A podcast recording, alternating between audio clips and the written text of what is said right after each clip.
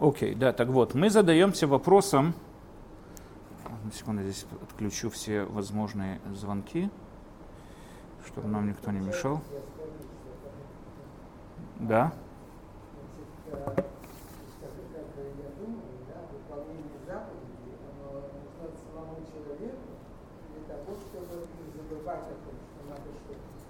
О, мы, мы увидим, есть такое мнение тоже существует в иудаизме, и увидим, соотносится ли оно мнению Рамбаму. Но в всяком случае, опять же, с точки зрения, как видел язычник, как он видел происходящее в мире. Язычник понимает, что миром управляют разные силы, разные боги. Не имеет значения, это человек верит в много богов, или он в дуализм верит, бога света, бога тьмы, но он верит, что миром управляют многие разные силы. Когда я выполняю те или иные действия, я напрямую влияю на ту или иную силу. Когда создаю хороший поступок, я, допустим, помогаю хорошим богам. Совершая плохой поступок, я придаю силу плохим богам. Мы люди, верующие в единого, одного единого Бога. Нам понятно, что миром не управляют разные силы. Миром управляет одна власть, одна абсолютная власть Всевышнего. Это есть то, что управляет всем происходящим в этом мире. Тогда и задается вопрос, зачем тогда надо этому Всевышнему, который, как мы говорим, он был Бог до того, как создал мир, он такой же Бог, как и после того, как создал мир. Как мы говорим, Адон Улам Ашер Малах Бетерем Коль Яцир Невра, да, Всевышний, который царствовал еще до того, как что было бы то был, не существовало, он уже царствовал. И мы говорим каждое утро Атау Лифнеши Невра Улам, Ватау Ляхарши Невра Улам. То есть ты тот же, кто был до создания мира, тот же, кто после. То есть понятно, что мир на него никакого изменения не, при, не перевел. То есть он как и был Бог, так и остался. И нет никакого отношения между ним и миром с точки зрения того, что мир на него никак не влияет. Мир, влияемый им, на него никак не влияет. Таким образом, задается вопрос, какой смысл, зачем нам выполнять мицвод. То есть зачем ему это надо, зачем он, зачем он от нас это требует и так далее. Э, начну с вами, разберем с вами мнение. Э, знаете, очень часто, когда хотят привести спор между Рамбамом, приводят ему всегда в оппоненты Рамбана. Но это неправильно, снун, который в конце, это неправильно. Я думаю, что это совершенно неправильное сравнение. Это все что сравнивать ежика с крокодилом. Это совершенно разные животные, это не, их невозможно сравнить. То же самое Лавдиль сравнивать Рамбама, который был рационалист. Здравствуйте, мы как раз только начали. Рамбам, который был э, только рационалист, сравнивать его, сравнивать его с э, Рамбаном, это совершенно неправильно, который был мистик. Наиболее правильное сравнение, наиболее правильное сравнение, это сравнение с Кузари, Рабьюда Леви. Рабьюда Леви, он находился как раз на границе между мистикой и рационализмом. Он сделал симбиоз, очень интересный симбиоз между мистикой и рационализмом. Опять же, что такое мистика, что такое рационализм, мы уже затрагивали это не один раз. Мистика – это когда утверждаешь, что я совершаю какое-то действие, происходит какое-то событие впоследствии этого, но нету между ними никакой причинно-следственной связи. Нет никакой причины. То есть, если я сказал абракадабра, вырос цветок, какая связь? Никакой связи нету. Как это взаимосвязано? Никак. Просто я знаю, что одно действие приводит к другому, понимая, что между ними нету никакой связи. В отличие от этого, рациональное утверждение, рационализм утверждает, что существует какая-то причина следственной связи, что-то существует, и если я что-то делаю, есть какой-то процесс, приводящий к тому-то, тому-то и тому-то. Может быть, в данный момент не понимаю сам этот процесс, но я понимаю, что есть процесс. Мистика это отрицает.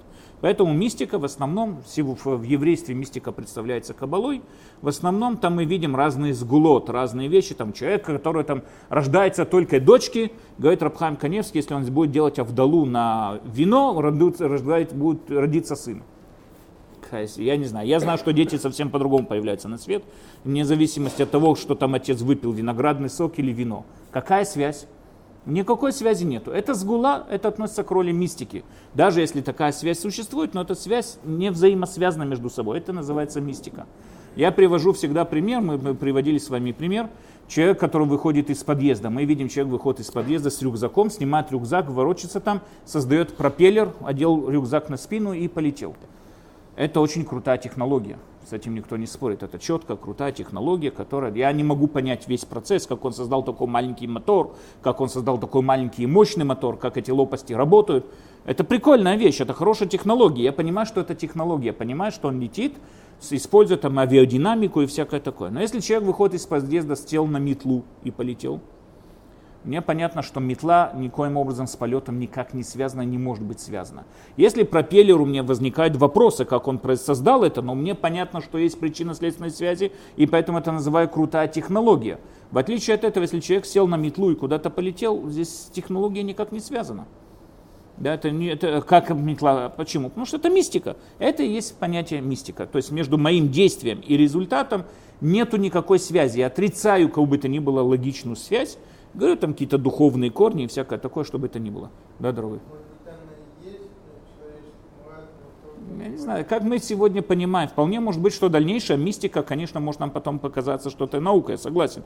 Если мы потом узнаем, что вибрация, происходящая там в, в волокнах этого, этой метлы, вызывает какой-то антигравитационные какие-то волны, поэтому он полетел, вполне может быть, я не знаю. Но сегодня, как мы понимаем, как работает сегодня вся эта физика, это нам понятно, что это мистика, и это, этого быть не может. Но мистики изначально, он говорит, что и то, что одно, человек потерял какую-то вещь дома. Знаете, есть гула такая сказать, а... Человек, который потерял какую-то находку, он говорит дома, Амара Бибиньямин там что-то 3-4 раза говорит, и мы говорим, что вот это вот э, находит ее. Какая связь? Никакой связи нету. Здравствуйте. Здравствуйте. Мы говорим, что никакой связи нету. Во всяком случае, если мы хотим сопоставить мнение, если мы хотим сопоставить мнение двух спорящих людей, наиболее правильно будет сравнивать Рамбама с Рабьюда Олеви, с книгой Кузари Рабьюда Олеви. Мы как раз начали это все, сейчас было длинное вступление, мы просто, мы как раз начали, вы не опоздали. Начинает Рабьюда Леви, начинает Рабьюда Леви э, представлять свою, вот в первой беседе с, с Хазарским Каганом, Рабьюда Леви в первой встрече с Хазарским Каганом начинает э, говорит о том, что создание Всевышнего разделены на четыре уровня. Создание Всевышнего, все, что в мире создано, разделено на четыре уровня. Первое – это существительное. Что такое определение? Что такое определение существительного?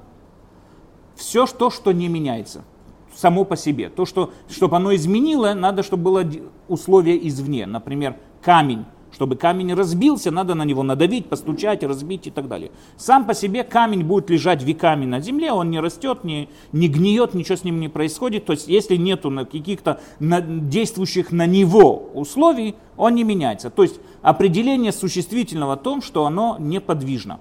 Когда мы говорим с вами подвижность, это не только в пространстве, а подвижность от материи к форме, которая происходит. То есть существительное неподвижно. Это минералы, вода, там, не знаю, земля, камни, ну, все, что мы называем. Второе – это растительное. Что такое растительное? Растительное – это все то, что меняется, находится в движении. Опять же, не движение в пространстве, а движение в процессах да, у него есть изменения. Цветок растет, становится, там, не знаю, гнилым цветком, на его месте вырастает новый цветок. Есть постоянный цикл, есть постоянный цикл изменения. То есть, что такое растительное? То, что, да, находится в цикле движения, не в пространстве, а от материи к форме. Да, это растительное. Трава, цветы, деревья, все, что мы с вами знаем и так далее, и так далее. Третий уровень – это животное, говорит Рабиуда Леви. Животное, понятно, чем оно отличается. Оно, у него есть органы чувств – желание, которое проявляется его движением в пространстве. Он передвигается именно в пространстве. Животное, по-настоящему сегодня у нас мы знаем, что существуют виды животных, которые не двигаются в пространстве. Например, морские звезды сегодня считаются животными. И там некоторые из них не двигаются, но это не четкое определение животного. Но в их понятии животное, да, в средневековье животное считалось то, что, не, что двигается именно в пространстве. Я подчеркиваю, Аристотель сказал, что есть два типа движения – есть движение, все двигается, все находится в движении. Даже когда я сижу на стуле, каждое мгновение я старею, да, я двигаюсь к своей цели. Находясь на стуле, я есть продвижение от материи к форме, независимо от пространства, а есть движение в пространстве. Животное двигается в пространстве, тем самым выражает свое желание. Значит, у животного есть чувство, есть желание, и тем самым проявляется тем, что оно двигается, передвигается. Четвертый уровень – это человек – и здесь очень интересно, как Рабиуда Олеви определяет, кто такой человек. Рабиуда Олеви определяет, кто такой человек, говорит Рабиуда Олеви, человек разумное животное, то есть человека свойственно разум, который, как он пишет, с помощью которого он исправляет свои качества и строит правильное общество и государственность. То есть человек, разумное животное, которая его форма, то есть к чему должен, должен дойти, до морального существующего. По мнению Рабьюда Леви, главная цель человека быть моральным существующим, моральным человеком. Именно моральным человеком. Средство достижения этой морали через разум. Для того, чтобы быть моральным созданием, надо быть разум, понимать, понимать вещи, что такое хорошо, что такое плохо, учиться, понимать и так далее, и так далее. И это приводит человека к морали. Мораль может быть разная, совершенно верно. Поэтому мы дойдем, что такое правильная мораль, я согласен, да. Мораль, определение морали очень тонко. Многие люди не понимают, что такое определение мораль. У меня постоянно споры на эту тему идут. Что такое мораль? Мораль как минимум от нас требуется две вещи. Какое-то определенное пожертвование ради какой-то высшей цели, э, без какой бы то ни было, без выгоды. Да, приведу пример. Если, допустим, мы видим, как идет какой-то старичок на улице, несет сумки, и подбегает к нему какой-то там, не знаю, филиппинец или негр, хватает сумки, заносит в квартиру, помогает старичку зайти в эту квартиру, помогает ему и так далее. Мы говорим, хороший человек.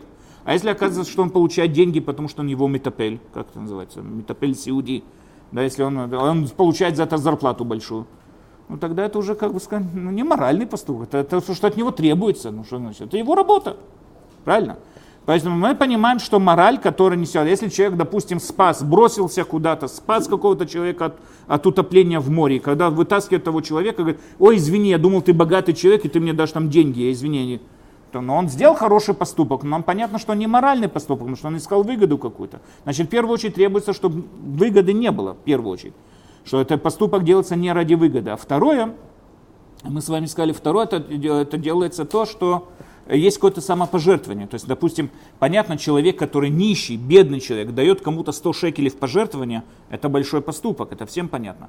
Но если это какой-нибудь русский олигарх, да, который там, у него 100 шекелей для него это вообще ничто, он дает тому 100 шекелей. Но мы как бы ожидали чего-то большего, да, то есть это уже понятно немо. Почему, в чем разница? Оба дали ту же самую сумму.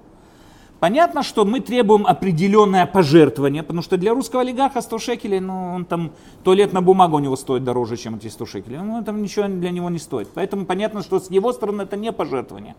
С другой стороны, а, а нищему человеку это пожертвование. Значит, мы требуем как минимум для морального поступка, чтобы было какое-то пожертвование. А второе требуется, чтобы не было выгоды. Потому что если есть выгода, так что это за моральный поступок? Человек, который спас какого-то тонущего, из моря, вытащил его, был уверен, что он богатый человек, его вознаградит. Мы его хвалим, молодец, ты жизнь человеку спас. Да какую жизнь? Я думал, он мне там миллион долларов даст. Оказывается, просто какой-то бедный человек там тонул. Ну так понятно, что он никакой не моральный человек, понятно, что он морали не сделал.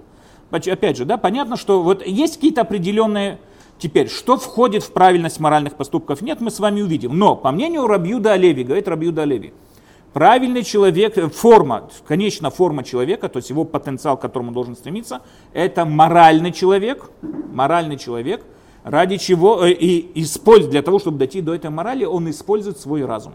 То есть разум это средство достижения морали. Окей? Okay? Это то, что мы с вами, это то, что говорит Рабиуда Леви. Теперь, это очень хорошо сходится с его концепцией. Потому что Рабьюда Леви объясняет дальше, что происходит. Человек дошел формы морали, моральный человек, он стал моральным человеком, абсолютно правильный моральный человек. Мы с вами увидим, что есть разные общества, которым по-разному морали определяется. Например, там приводят пример, там эскимосы выводят своих стариков за пределы племени, чтобы они там не нагружали племя своими вот этим вот заботой о себе, и как бы старики умирают там во льдах. Ну, так говорится, типа, это приводится такой пример. Э, Спарта бросали там инвалидных детей в пропасть и всякое. Это считалось моралью. Конечно, мораль, конечно, мораль каждого может выработать быть другой, и всякое такое, это всем понятно. Что есть, но само понятие мораль, и откуда она берет, это все с вами дальше разберем, откуда мы берем свою мораль, скажем так. Но во всяком случае, чтобы поступок считался моральным, он должен быть невыгодным, и он должен быть самопожертвование какое-то. Ну, что-то человек сделал от себя и так далее. То есть без выгоды. Таким образом, э, Рабьюда Олеви говорит, что происходит с человеком, который достигает моральные качества, то есть он выдающийся моральный человек. Что дальше? Дальше Всевышний обращает на него внимание, видя в нем достойного человека, и дает ему пророчество. Да? Дальше Всевышний дает ему пророчество. По мнению Рабьюда Олеви, он там долго вел дискуссию между философом. Каждый, кто читал книгу Кузари, там очень интересная беседа между философом и каганским, этим, хазарским каганом и там и так далее. Они ведут Бог, с точки зрения философа, Бог, он абсолютно нейтральный. Мы сейчас затронем эту тему, когда будем говорить про Рамбам, потому что это мнение не философа, а мнение Рамбама. А по мнению Рабиуда Леви, Бог, да, персональный, но не сугубо персональный для того или другого народа, он персональный для всех. Бог персональный. То есть что это означает? Бог обращает внимание на хорошего человека, и у того как бы открывается новый инструмент, новый, там, не знаю, третий глаз на лбу, и он там видит бытие совсем по-другому, он становится пророком. То есть Бог выбирает достойных людей, которым дает пророческий дар. Так это работает как бы люди, скажем так, как магнит заманивают к себе этот пророческий дар, Бог их видит в них достойных людей, дает им пророческий дар. Э, тем самым образом получается такая вещь. Человек, который моральный, он становится достойным, достойным для того, чтобы Бог обратил на него внимание, дал ему пророческий дар. Таким образом, мораль человека приводит к познанию Всевышнего. Каким образом? Человек пророк, пророк познает Всевышнего. Это идея, которая лежала в основе Рабиуда Леви. В ней есть исключения. Рабиуда Леви потом вносит там разные исключения, такое, что существует еврейский народ, именно им свойственно пророчествовать, другим народам не свойственно пророчествовать. Это уже дальше там следующая тема. Но в общих чертах это концепция, которая представляет нам в книге Кузари и Рабиуда Леви. Бог персональный проявляется перед достойными людьми. Факт в том, что все наши пророки были достойны. То есть Бог проявляется перед достойными людьми и так далее. Мы все уже не один раз читали Рамбама, и с вами понимаем, до какой степени Рамбам полностью противоречит всему здесь сказанному. От начала до конца практически все, что если бы они встретились, они, наверное, подрались. Одно из чудес было в том, что между ними где-то 100-200 лет между ними разница была и так далее. Если бы встретились, было бы драка как следует. Рамбам представляет собой все совсем по-другому. Во-первых, Рамбам определяет в книге Мурена Вухим, что когда мы говорим, что Бог создан по облику и образу Всевы, э, человек, извините, создан по облику и образу Бога, Рамбам объясняет, что такое облик и образ. Это не наружное проявление человека, это его суть. Суть человека, он это доказывает из разных стихов, суть человека, сущность человеческая, его материя и форма, скажем, форма человеческая, есть неопределенное подобие с формой Бога. Что это такое? Рамбам определяет это как разум – Всевышний познает и осознает происходящее, познавая себя, не используя какие-то органы чувств. Познавая себя, он познает все последствия своего бытия и тем самым образом познает все, что происходит. Не то, что у Всевышнего есть глаза и, и, и уши, а он, познавая себя, то есть чистый разум, он разумом постигает себя. Всевышний его определение постоянно активированный разум. Когда человек активирует свой разум, он тоже доходит, когда человек активирует свой разум, он тоже доходит до Э, состояние, можно сказать, до примерного состояния Всевышнего. Я приведу такое понятие, что значит активированный разум. Человек иногда делает действия разумные, иногда делает действия по глупости, мы это дальше с вами увидим. Иногда делает действия по глупости, иногда разумные, иногда так просто не, дум, не обдумывая. Чешется затылок, он думает и чешет затылок или думает, там, не знаю, делает какую-то чушь. Почему? Потому что он не всегда активирует, активирован разум. Он потенциально разумное животное, иногда использует свой разум для решения каких-то там инженерных проблем, для решения какой-то там задач по физике, он использует свой разум, а иногда он не использует свой разум. Поэтому он потенциально разумное создание, которое иногда активирует разум, иногда нет. Всевышний всегда, его определение это всегда активированный разум. Таким образом, это и есть подобие. То есть, по мнению Рамбама, наше сходство со Всевышним происходит на уровне разума. Естественно, что его разум, как всегда, активирован разум, неграничный разум, намного более превышающий наш разум. Поэтому не говорим, что мы стопроцентно копия Всевышнего, мы говорим, что есть какое-то определенное подобие.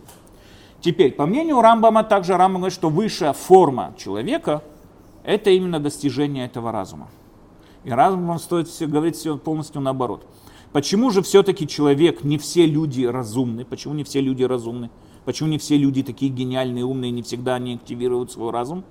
Потому что, как мы в дальнейшем с вами увидим, мешают качества. Получается, по мнению Рамбама, мораль – это средство достижения абсолютного разума.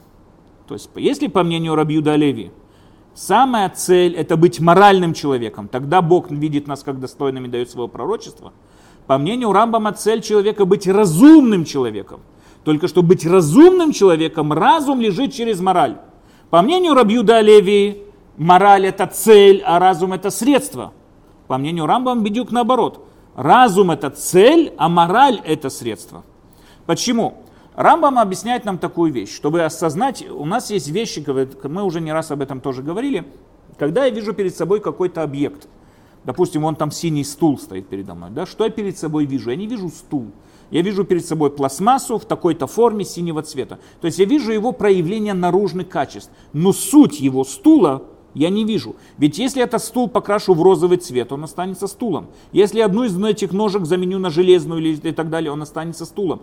То есть все вот это вот качество материи, с которой он сделан, цвет, которым он покрашен, это никак не влияет на его суть.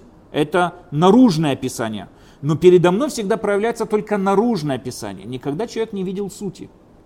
Я хочу опять же описать вам какого-то человека. Я сегодня разговаривал с Петей. Знаете, кто такой Петя?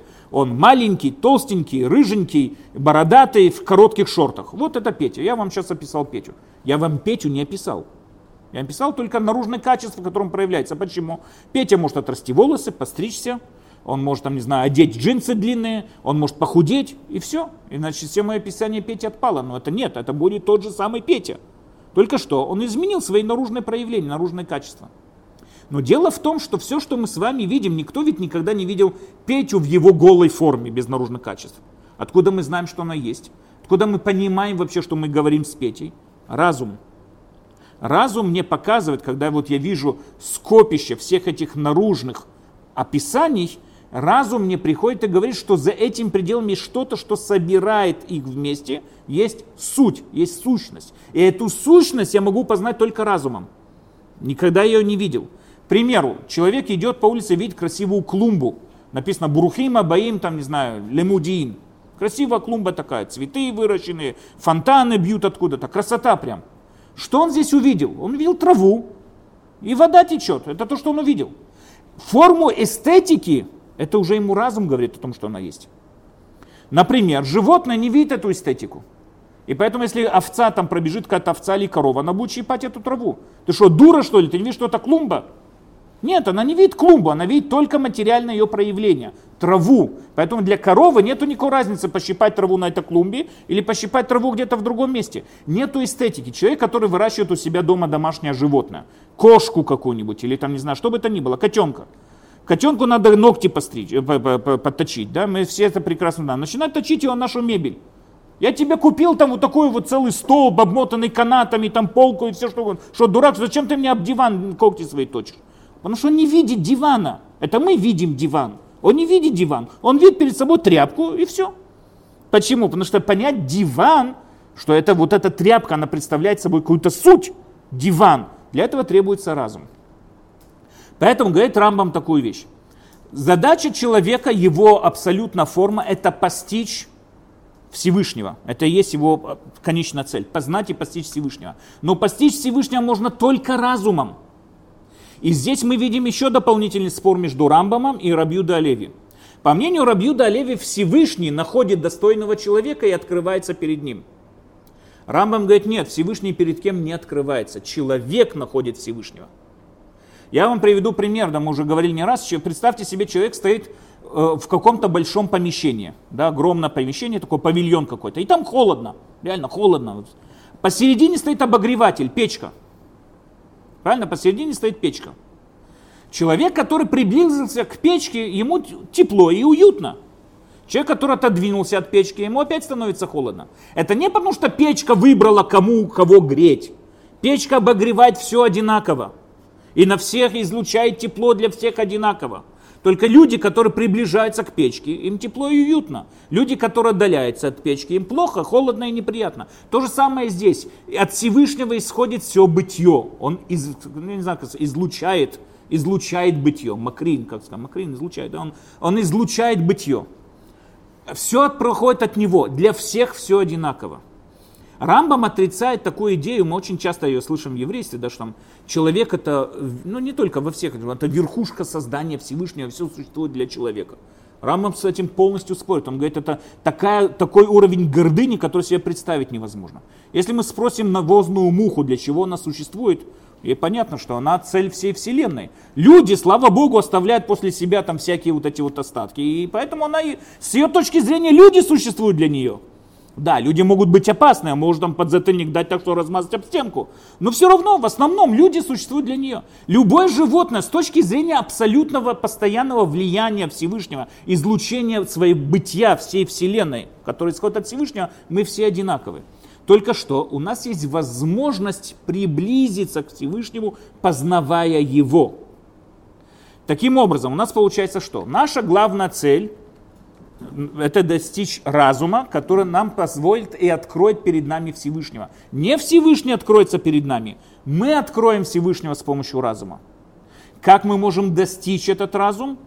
с помощью морали. Поэтому, в отличие от Рабиуда Леви, опять же это подчеркиваю, по мнению Рамбама, мораль это средство для достижения разума. По мнению Рабиуда Леви все наоборот. Бог он персональный, и он открывается, говорит Рабиуда Леви, Бога невозможно разум понять. Он открывается только достойным людям. И достойный человек это моральный человек. А чтобы быть достойным человеком, надо быть разумным человеком. То есть разум это средство для морали и так далее, и так далее. Теперь, понимая это, задается еще один вопрос. Как мы можем тогда по-настоящему понимать, что такое? Ведь они оба требуют, и Рабьюда Леви, и Рамбам, требуют от нас высшей морали. То есть, по мнению Рабьюда Леви, это и есть наша главная цель быть моральным человеком. По мнению Рамбама, это средство для достижения разума, но надо быть моральным человеком. Никто не спорит, что надо быть моральным человеком.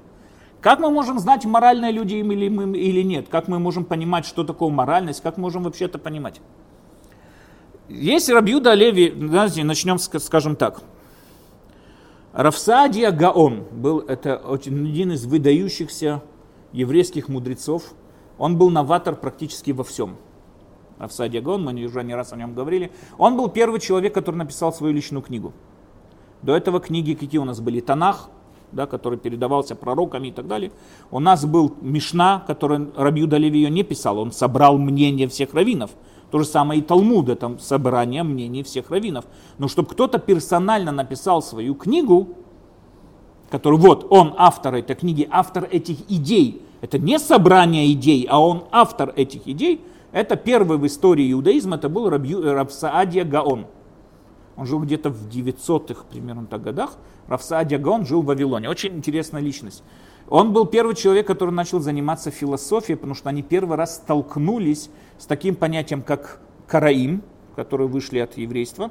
Был Анан ибн Дауд, который создал движение караим, а он претендовал на еврейство. С другой стороны, ислам претендовал на монотеизм.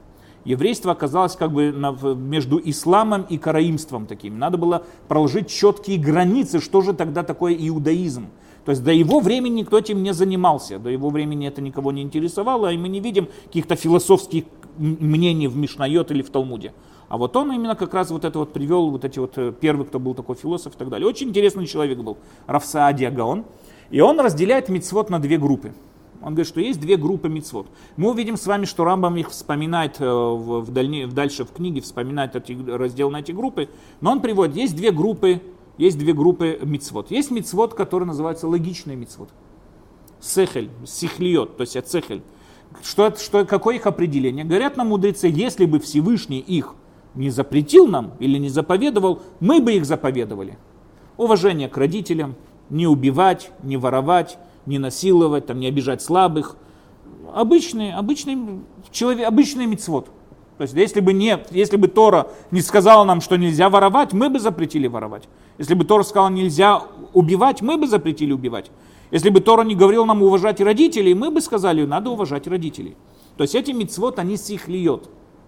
Есть другие, все остальные мицвод, у которых нету, из которых без Тора мы бы их не знали. Суббота, обрезание, мизуза, Песах – все остальные митцвот, кашрут, все, что нас окружает. Если бы Тора про них не сказала, я бы никогда не додумался, что свинину есть нельзя. Какая разница между барашкой и свининой? Я бы никогда сам до этого бы не додумался. Тора запретила. И он говорит такую вещь. Мицвод, который сихлиет, который логический мицвод, они существуют для того, чтобы сформировать человеческое общество. Чтобы мы жили в правильном обществе, чтобы никто никого не обижал, иначе невозможно жить. А мицвод, которые не сихлет, которые, как называют, хукайтиот, потому что это хок, хука и все, ничего не можем про это сказать, они существуют, потому что это мицвод. То, что Григорий нам до этого сказал. Весь смысл этих мицвод в их выполнении. Всевышний мог мне сказать одевать э, мусорное ведро на голову. Но, слава Богу, сказал мне одевать филин. Если бы сказал одевать мусорное ведро, я бы одевал мусорное ведро. А почему тфилин? Не знаю, почему тфилин. Он так захотел. Всевышний захотел, чтобы я одевал тфилин. Всего, если бы он сказал мне одевать что-то другое, я бы одевал что-то другое. Но он сказал одевать филин. Если бы Всевышний сказал мне обрезать кончик мизинца, я бы обрезал кончик мизинца. Но слава Богу, он мне сказал обрезать то, что мы обрезаем. Если бы он мне сказал, что в Песах надо кушать морского ежа, я бы кушал морского ежа. Но он мне сказал кушать мне мацот, я кушаю мацот. То есть разницы в логических э, каких-то там пониманий в этих мицвод нет, кроме того, что так захотел Всевышний. И я, как принимающий власть Всевышнего над собой, должен им подчиниться. Весь смысл мицвод в их подчинении. Весь смысл мицвод в их подчинении. Так считает Равсадия Гон. Рамбам, естественно, категорически против этого спорит. И Рамбам нам описывает такую вещь. Смотрите-ка, мы можем разделить, говорит Рамбам, поступки человека, любой поступок человека на четыре причины. Четыре причины, которые человек делает. Допустим, возьмем с вами пример, человек взял карандаш в руку. Да, взял карандаш. Зачем? Можно сказать так, это разумный поступок, он хочет написать кому-то письмо. То есть он взял карандаш, написать кому-то письмо. Значит, этот поступок разумный. Второе, бессмысленный поступок. Знаете, люди, которые часто думают о чем-то, говорят по телефону, играют со всякими там карандашом в руках, бьет себя по лбу, под затыльник, там в ухе чешется, не думает зачем, просто взял карандаш, Просто так. То есть это бессмысленный поступок, нету никакого смысла в этом поступке. Тоже бывает такое. Бывает, человек взял карандаш, чтобы там кинуть своего друга. Просто. Для чего? Какой смысл? Зачем бросать карандаш? Смешно, прикольно. Вот друг испугается, это будет очень прям, все рассмеются, да, это будет очень смешно. То есть он-то взял этот карандаш для развлечения. То есть это причинность развлечения. Человек играется со своим ребенком в догонялки. Ребенок бежит за человеком, тот прячется, он говорит, зачем, какой смысл? Зачем ты это делаешь? Развлекается, можно развлекаться тоже. Это ради развлечения. Поэтому это причинность развлечения. То есть ей причинность быть бессмысленной. В этом смысл развлечения.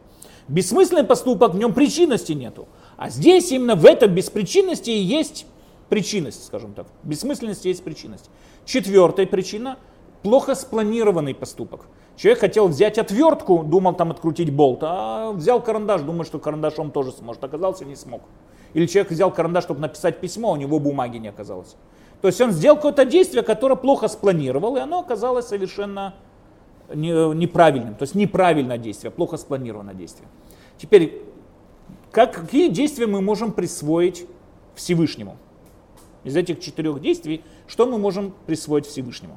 Когда мы с вами, допустим, видим, обсуждаем какой-то объект, существующий где-то в далекой галактике – Нашли в какой-то далекой галактике какую-то там, не знаю, звезду какая-то нас интересующая.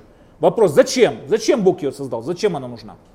Можем сказать, можем ли мы сказать, что Бог плохо спланировал, он хотел там землю создать, но не получилось у него. Нет, наверное, по отношению, как мы понимаем, активированный разум, вряд ли Бог совершает такие ошибки. Марк Твейн когда-то сказал, что Бог вначале создал обезьяну, потом человека, а потом бросил на эти эксперименты. Ну, понятно нам, понятно нам, что эта вещь, она, э, такого быть не может, что Бог что-то плохо спланировал, хотел там, понятно, что этого нет. Второе, сказ, можем ли сказать, что Бог это сделал, что-то, эту звезду просто для прикола, чтобы посмеяться?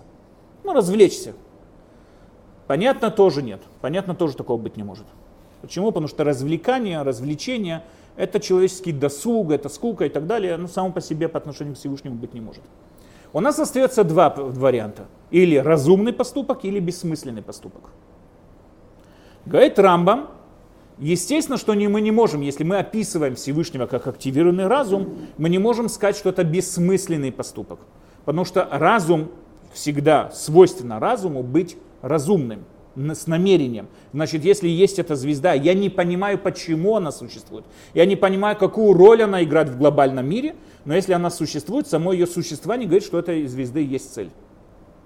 Okay? Это, это мне понятно на 100%. У этой звезды есть цель. Но проблема в том, что есть другой подход, подход мусульман.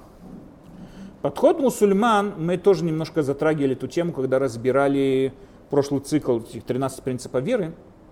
Они говорят такую вещь, что мир не существует, по мнению Аристотеля, мир и концепцию, которую принял Рамбам и весь научный мир, что мир это один общий механизм, один общий механизм, который все взаимосвязано между собой. Да, то есть любое движение чего-то приводит к движению другому, которое в конечном итоге приводит к движению третьему и так далее. Мусульмане говорят, нет, мир создается постоянно. Создается постоянно. Каждый атом времени создается, каждый атом получает свое свойство и тем самым образом создается. Допустим, приведу пример. У меня вот был стакан в руке, упал и разбился. Почему? Что здесь произошло? По мнению Рамбама, ну, если сегодня перевести на научный язык, сила гравитации притянула стакан вниз, из-за удара об твердую поверхность стакан разбился. Понятно? Мусульмане скажут не так, то есть эти муткаламимы и каламы и все вот эти вот исламские движения скажут это не так. Стакан был создан здесь, потом был создан здесь, потом был создан здесь, а потом уже был создан в осколках. То есть каждый атом, мир делится не на четыре, не на четыре элемента, которые описывает Аристотель, земля, вода, воздух и огонь и смесь между ними, а мир состоит из атомов. Опять же, мы, нам кажется, что это, это не наши атомы. Да, изначально подхожу. Это не, они называются атом, потому что на греческом языке атом. Это а это не том делимая, делим, делимость, да, многотомной книги, а том неделимая частица. То есть они говорили, э, это был Эпикур и это был Демократ, Демокритус, которые утверждали, что э, все можно разделить на мелкие-мелкие-мелкие кусочки, но рано или поздно дойдем до что-то неделимого. И вот это вот что-то неделимое называлось атом. И в этом весь мир создан из атомов мусульмане взяли это, эту основу для, для доказательства своих там каких-то выводов и так далее, взяли это как постулат. И они говорят, что каждый из, этих, а, из этих атомов несет на себе акцидент, определенное свойство. И этот акцидент обновляется постоянно, тем самым образом обновляет этот атом. Таким образом, здесь атом создан здесь, потом здесь, потом здесь, и все рассыпается. Но к чему это приводит? Это приводит к тому, что мы ошибочно думаем, что в мире есть какая-то взаимосвязь. Ну, допустим, есть Солнце, Солнце излучает свет, ну, там излучает свои волны, попадает сюда, вот у нас получается свет. То есть Солнце – причина света. По мнению мусульман нет. Свет – это атомы, Солнце – это атом, между ними никакой взаимосвязи нету. Мы, мы проводим ложные, как бы, нам так кажется, но мы проводим ложную взаимосвязь. То есть вполне может быть, что будет здесь светло и без солнца. Ведь Всевышний создает каждый атом света отдельно нету вообще никакой взаимосвязи и нету вообще никакой причины следственной связи. Рамбам долго ведет дискуссию с, эти, с этим мнением в Мурене Вухим, он их там полностью, ну, можно сказать, он их там порвал там, э, как, как следует по разным идеям и так далее, раз, разбил их этот, но, но во всяком случае эта идея долгое время существовала в исламском мире. Она существует, это Калам, и эта идея существовала. Но во всяком случае получается так – что если мы принимаем эту концепцию, получается, что для того, чтобы был здесь свет, нам не надо солнце. Чтобы здесь было прохладно, нам не нужен кондиционер. Кондиционер создается и холод создается, скажем так, да, ну грубо говоря. Зачем тогда он нужен? Зачем тогда нужно? Почему солнце существует? Почему все существует? Ответ, потому что миром управляет желание Всевышнего. Все существует, потому что хоть так и захотел Бог. Зачем он так хочет, я не знаю зачем, но так он захотел. И это приводит их к тому мнению, что у Бога, да, есть бессмысленные поступки. Потому что миром управляет не разум Всевышнего, а миром управляет желание Всевышнего. Желание Всевышнего, Бог захотел, так оно и есть. Он захочет, вот он захотел, чтобы стакан вот так создавался здесь и потом разбился. Он может создать так, чтобы он улетел и в небе стал каким-то носорогом и улетел в космос. Для него никакой разницы нету, вообще ноль. Кто что хочет, то и делает. Нету никакой взаимо... То есть Богу не надо, чтобы что-то изменить, нарушать какие-то законы, потому что никаких законов нету. Никаких. Так их, это мнение мусульман. Рамбам с этим спорит, с этим мнением, и он доказывает, что это не так. Есть как бы определенный механизм, действующий в рамках своих законов, и, и причинность этих законов это разум Всевышнего. То есть есть здесь сила гравитации, сила электромагнитных полей, все это есть. И причинность этих сил, то, что стоит за пределами этих сил, это разум Всевышнего. И поэтому, допустим, чтобы совершить какое-то чудо, надо выйти, выйти за рамки этих законов, чтобы создать то или иное чудо. И стакан всегда падает вниз не потому, что Всевышний его так создает, а потому что Всевышний постоянно поддерживает те законы природы, в рамках которых находится наш мир и так далее. Поэтому, по мнению Рамбама, ничего лишнего в этом мире быть не может. Все, что в этом мире существует, есть у него причина, даже если мы ее не знаем. А по мнению мусульман нет. Все могло быть и существовать и без этого. То есть для того, чтобы мне быть сытым, мне не надо кушать. Понимаете здесь? Просто Всевышний меня создаст сытым и все. Чтобы мне, не знаю, чтобы мне э, быть, э, не знаю, э, выспанным, так мне не надо спать. Просто Всевышний меня создаст таким и все. Это, мы думаем, что есть какая-то взаимосвязь, нету никакой взаимосвязи. И тогда получается, что нету никакого смысла. А почему тогда существует? Так Бог захотел. Рамбам обвиняет Рафсадия Гаона, что он принял концепцию мусульман. И поэтому Рафсадия Гон предполагает, что у мицвод нету никакого смысла.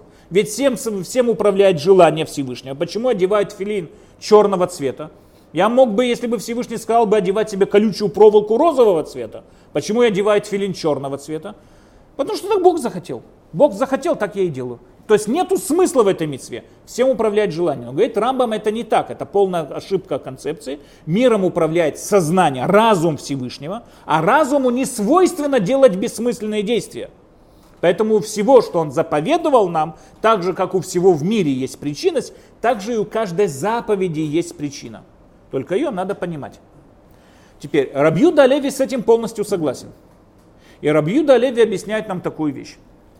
Задача человека, как мы сказали, обратить внимание Всевышнего на себя, чтобы Всевышний перед ним раскрылся. Это не только по отношению к себе, это также по отношению ко всему миру. Задание человека, чтобы Всевышний открылся, также по отношению ко всему миру. То есть я должен, ну, грубо говоря, спустить Всевышнего в этот мир. Как я могу это сделать? Как я это совершаю? Как я это могу сделать? Я могу это сделать тем, что я делаю духовные поступки. То есть мир у нас делится так. У нас есть животные, которые совершенно материальные. Есть ангелы, которые совершенно духовные. Ангел не может делать материальный поступок, так же, как э, животное не может делать духовный поступок. Но человек способен делать духовные поступки. Как? Когда? Когда он выполняет заповеди Торы. Человек, выполняющий заповеди Торы, он совершает духовные поступки. Тем самым образом он совмещает материальный и духовный мир вместе, совершая те или иные заповеди. Поэтому, говорит отсюда, говорит Рабиуда Леви, так как человек не понимает процессы, стоящие в духовных мирах, поэтому не может на свой произвол себе прийти и сказать, надо делать то или иное. Он сравнивает это с тем, что человек, представьте себе, какой-то доктор прописал человеку от боли в животе, прописал ему оранжевую таблетку. Все. Человек как-то выпил оранжевую таблетку, это ему помогло. Со временем у него опять боли в животе. И он ворвался в какую-то аптеку, он помнит таблетка оранжевого цвета, но что это за таблетка, больше ничего не помнит. Поэтому он разорвал все ящики, достал все пачки таблеток и все таблетки оранжевого цвета проглотил. Понятно, что он себе не вылечит, понятно, что он себя навредит и придет к полному отравлению. Он не знает пропорции, он не знает, что за таблетки, он не знает ничего. Человек, который не знает процессы да, вот процессы вот этой химии, биологии, там, не знаю, там, все, что, что стоит за принятием этих таблеток, человек, который не понимает и не знает, это он только себе навредит. То же самое говорит здесь Рабиуда Леви. Человек, который хочет делать хорошие поступки, но не знает, как их правильно совершать, потому что он не понимает все эти э, духовные процессы, которые стоят за, за предел, ну, духовных мирах, он только навредит. Человек может, знаете, от большого, большого крестоносца утверждали, что они из-за огромной любви к, к неверным, спасать их хотят. Они пришли сюда тысячами, перебили всех мусульман, которые встречались по пути, ради огромной любви к ним, потому что они спасали их затерянные души. То есть человек, мы видим, человек, который, может быть, вполне из-за любви, из-за каких-то, не знаю, моральных этих, совершает страшные преступления, потому что он не знает четкие границы этим моралям и, и как ему правильно быть моральным. Дальше Рабиуда Леви приводит еще один пример с виноградником. Человек, который выращивает виноградник уже, допустим, 40 лет он прекрасно, у него огромный опыт выращивания вот этих вот виноградников. Он знает, одно действие приводит к такому-то результату, другое к другому. Он, может быть, не может сам объяснить весь процесс, у него нету там э, степени по химии, по, по там, э, биологии, всякое такое. У него нет этих степеней, он не знает, как именно действует сам процесс. Но он знает прекрасно, что одно действие приводит к другому. Тем самым образом он делает эти действия, он не должен понимать все эти процессы. То же самое говорит Рабьюда Леви по отношению к нашим заповедям. Всевышний дал нам заповеди Торы. Почему? Именно для того, чтобы мы были моральными людьми, потому что те заповеди и есть идеальная мораль, которая требуется от человека. Только что, есть, я на своем осмотрение не могу быть моральным человеком. Почему? Я никогда не понимаю, не знаю те духовные процессы, во-первых. Это как тот, который ворвался в аптеку.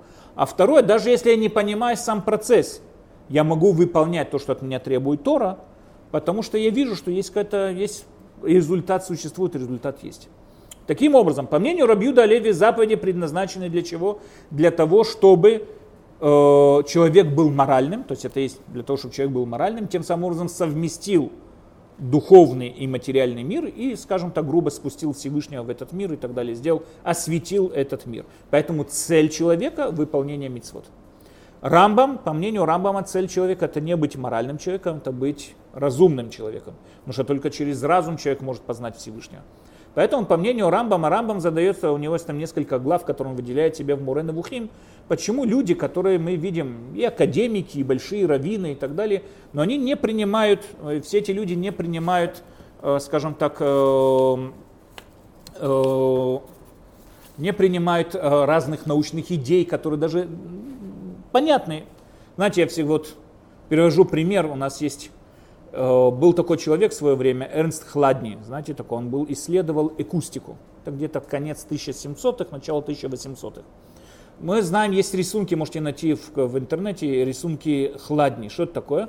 Он высыпал какой-то песок или крахмал или муку, высыпал на какой-то медный таз, проводил там железом по этому медному тазу, и вся эта крупа становилась в ту или иную форму, выстраивалась. Тем самым образом он доказал, что звук перемещается волнами. Он человек, который занимался звуковыми всякими явлениями, акустикой и все вот эти вот. Он э, отец-положитель, скажем так, да, основатель вот это вот изучения акустики, волн, передачи волн и так далее. Но и он наиболее известный был тем, что в свое время наука была в стопоре, не понимали, откуда берутся метеориты. У нас было все больше и больше свидетельств о том, что откуда-то непонятно откуда падают большие камни – то, что эти камни с космоса падали, этого быть не могло. Почему?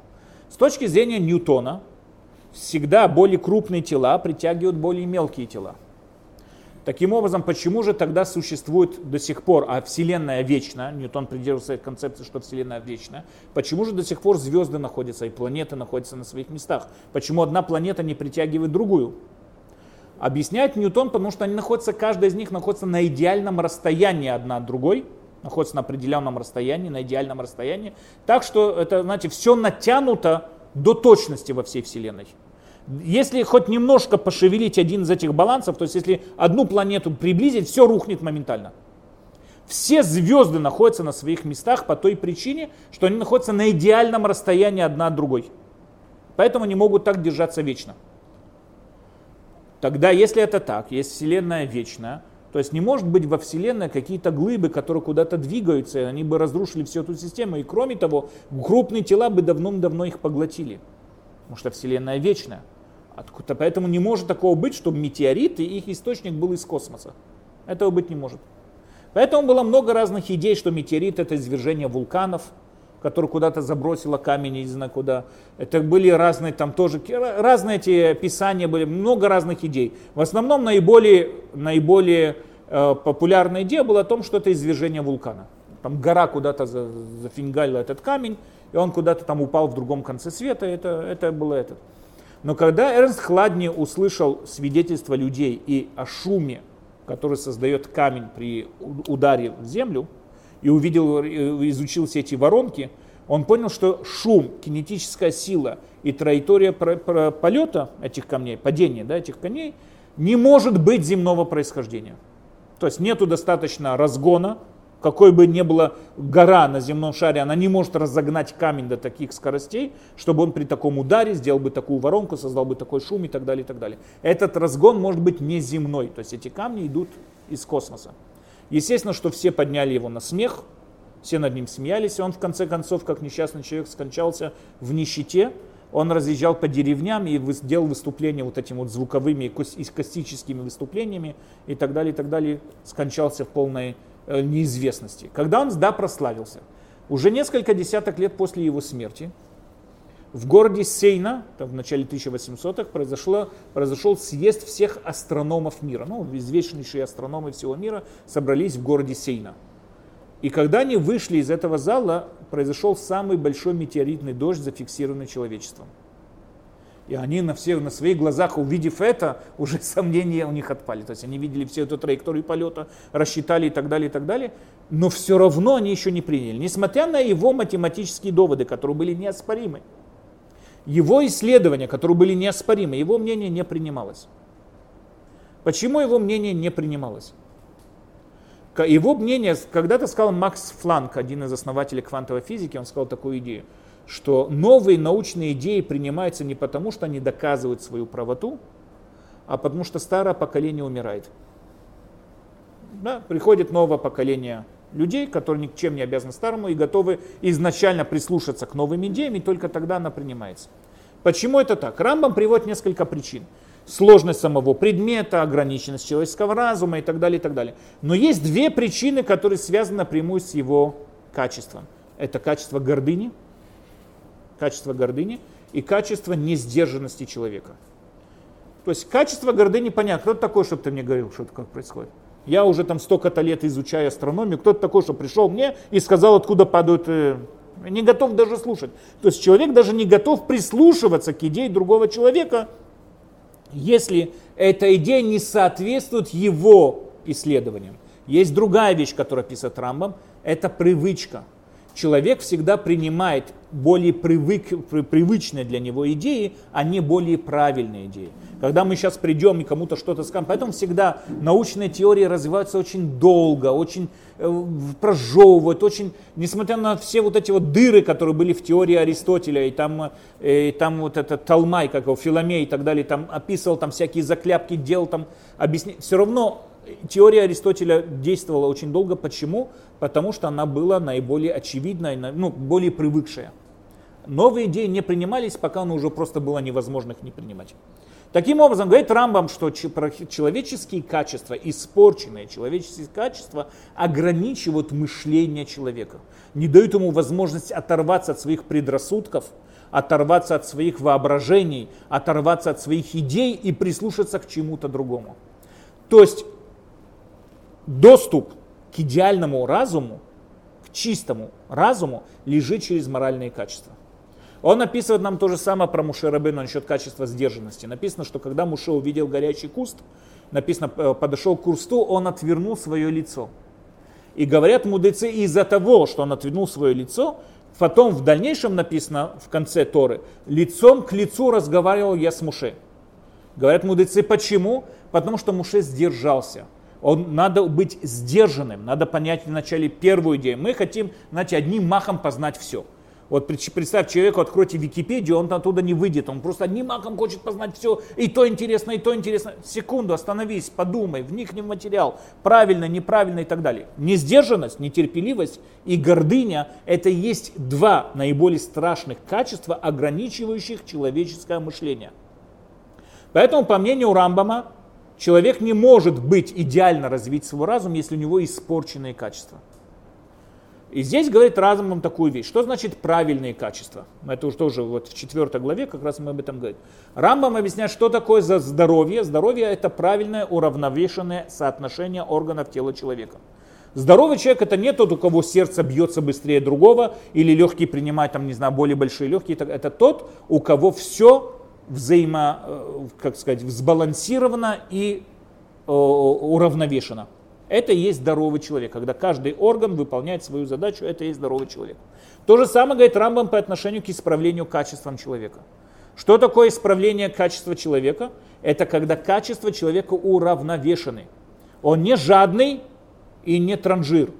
Он не жестокий и не слишком добрый, скажем так. Да? Он, он э, там, не знаю, и не трусливый, и не безмозглый, который бросается там всякие опасности и так далее. У него уравновешенные качества, которые он проявляет их умеренно. Это и есть правильные качества. Но как я могу быть уверен, что мои качества правильные? Здесь Рамбам делает вот этот известный прием. Говорит Рамбам, качество влияет на человеческие поступки. То есть человек выполняет поступки соответственно своим качествам но и поступки влияют на качество. Что такое качество? Это привычка. Когда человек совершает один и тот же поступок, он привыкает, он вырабатывает то или иное качество. Человек, который привык кому-то не помогать, вырабатывает качество жадности. Человек, который привык кому-то помогать, вырабатывает качество щедрости. Поэтому человек, создающий каждодневные поступки, постоянные каждодневные поступки, он вырабатывает у себя те или иные качества в зависимости от этих поступков.